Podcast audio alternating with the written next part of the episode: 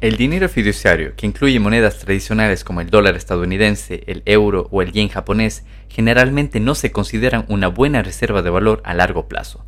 A pesar de estos inconvenientes, el dinero fiduciario cumple propósitos esenciales en las economías modernas, como facilitar transacciones, servir como unidad de cuenta y proporcionar liquidez. Mucha gente utiliza dinero fiduciario para sus necesidades financieras diarias porque es ampliamente aceptado y de fácil acceso. Bitcoin a menudo se considera una reserva de valor por varias razones, escasez, descentralización, seguridad, etc. En este episodio abordaremos las diferencias más importantes entre los diferentes refugios de valor que existen y sus beneficios.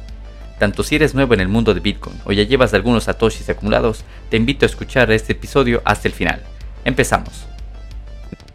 Bitcoin cambia nuestro modelo mental y podemos verlo en muchas personas que se meten en Bitcoin muchos bitcoins comienzan a ahorrar y a no vivir de cheque en cheque.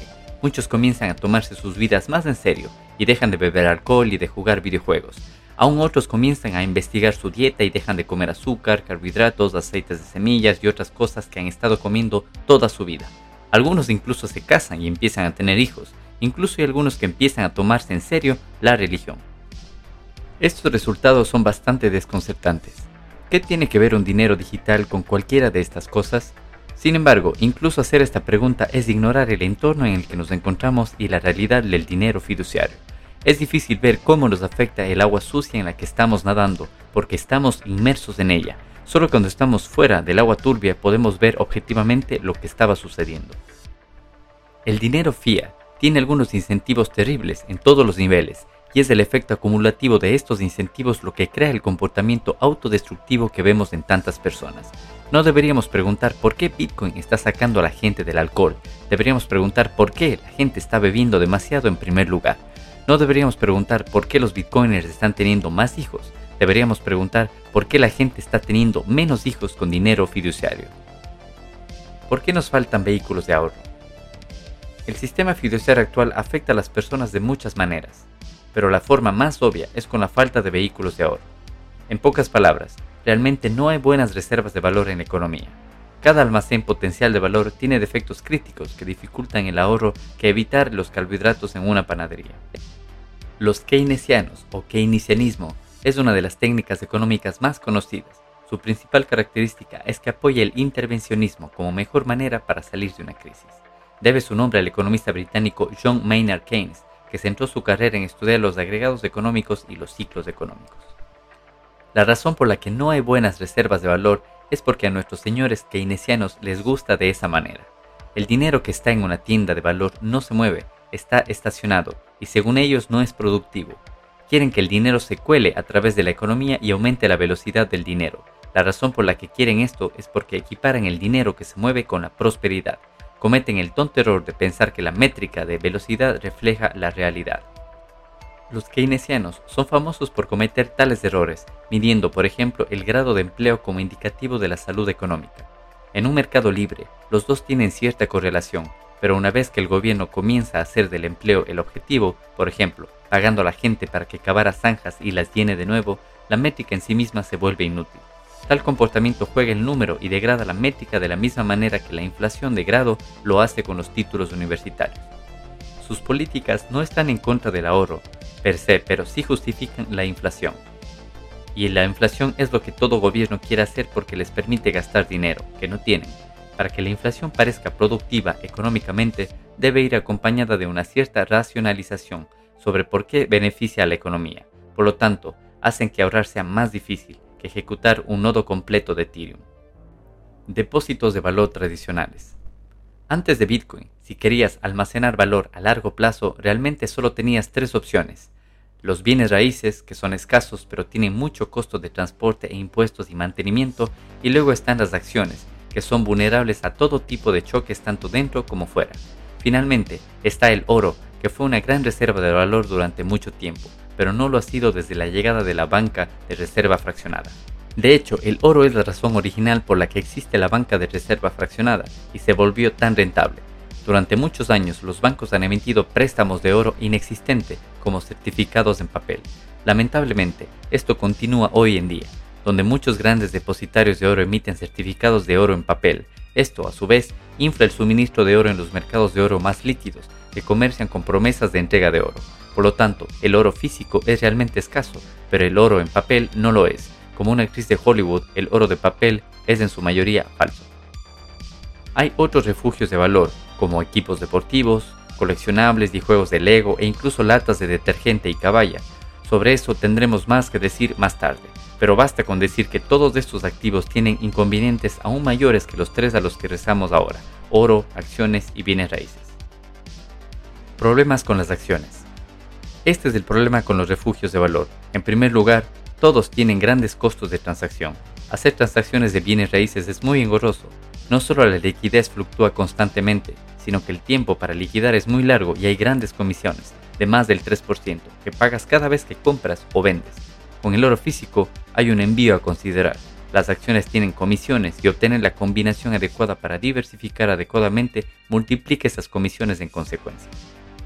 El segundo problema es que las acciones y los bienes raíces requieren una gran cantidad de investigación. En una economía fiduciaria tienes que ganar dinero dos veces, una para ganar el dinero y otra para quedarte con el dinero. No se necesita una pequeña cantidad de investigación para invertir adecuadamente en bienes raíces o acciones. Dos casas que están una al lado de la otra pueden tener valores radicalmente diferentes, tal vez porque una tiene una base defectuosa o está en un distrito escolar diferente. Dos acciones, incluso en la misma industria, pueden tener valoraciones muy diferentes, tal vez porque una tiene un equipo de gestión particularmente competente o tiene acceso a una patente en particular que la otra no lo tiene. Lo que es peor es que esta es una investigación que no es realmente productiva para nadie. Confiar en otra persona para la investigación es una excelente manera de ser estafado de su dinero. Por ejemplo, las altcoins, y por lo tanto los exitosos inversores en bienes raíces y acciones hacen su propia investigación. Para el oro físico también existe el problema de asegurarlo. ¿Realmente quieres tener una barra de oro de 400 onzas en tu casa y ponerla en riesgo de ser robada? Los bienes físicos son muy difíciles de asegurar, por lo que los bancos comenzaron en primer lugar. El tercer problema es que hay una dependencia significativa de terceros. Los bienes raíces se pueden quitar a través de leyes de dominio eminente. Las empresas públicas pueden tener equipos ejecutivos que cometen malversación y fraude, que pueden sodover sus acciones. El depósito de oro puede ser allanado por un gobierno por sus propias arcas e incluso el oro privado puede ser confiscado por el dictado de un gobierno. Inflación de activos. La falta de buenos vehículos de oro combinada con la tremenda disponibilidad de deuda significa que tenemos mucha inflación de activos, es decir, obtenemos valores locos para las cosas que se perciben como escasas, porque hay muy pocas buenas reservas de valor. La gente invertirá en casi cualquier cosa que tenga escasez porque no quiere perder su riqueza lentamente. Por lo tanto, obtenemos altos precios especulativos para cosas como las tarjetas de novato de Michael Jordan, las pinturas de Rothko, los medallones de las cabinas de taxi de la ciudad de Nueva York. Cuando hay tan pocas buenas reservas de valor y los activos líquidos como las acciones simplemente siguen el ritmo de la expansión monetaria, otros activos escasos se vuelven más atractivos. Cuando no hay una buena reserva de valor, todo se convierte en una mierda de valor. Querer tener suerte en lugar de ser bueno. Invertir en activos que superan a la inflación requiere un gran elemento de suerte y eso genera mucho resentimiento. La percepción es que las personas que se beneficiaron estaban en el lugar correcto en el momento adecuado. Tal suerte no es tan diferente en esencia a la búsqueda de alquiler, por lo tanto, la inversión ha asumido esta calidad de juego. Como resultado, los valores de las personas en la economía han cambiado de una mentalidad de proporcionar valor a simplemente entrar en diferentes inversiones antes de que se vuelvan populares. Bitcoin corrige esto. A nivel mundial, estos comportamientos que vemos en la economía fiduciaria se ven fuertemente frenados a través de tener un buen vehículo de ahorro. Hay muchas menos razones para invertir si hay un valor de tienda alternativo. Las personas más productivas pueden seguir aportando valor a la civilización en lugar de trabajar para mantener el dinero que tienen. Tampoco tendríamos tanta inflación de activos, esto significa que los activos como los bienes raíces pueden ir a las personas que lo desean por su utilidad y no como una inversión.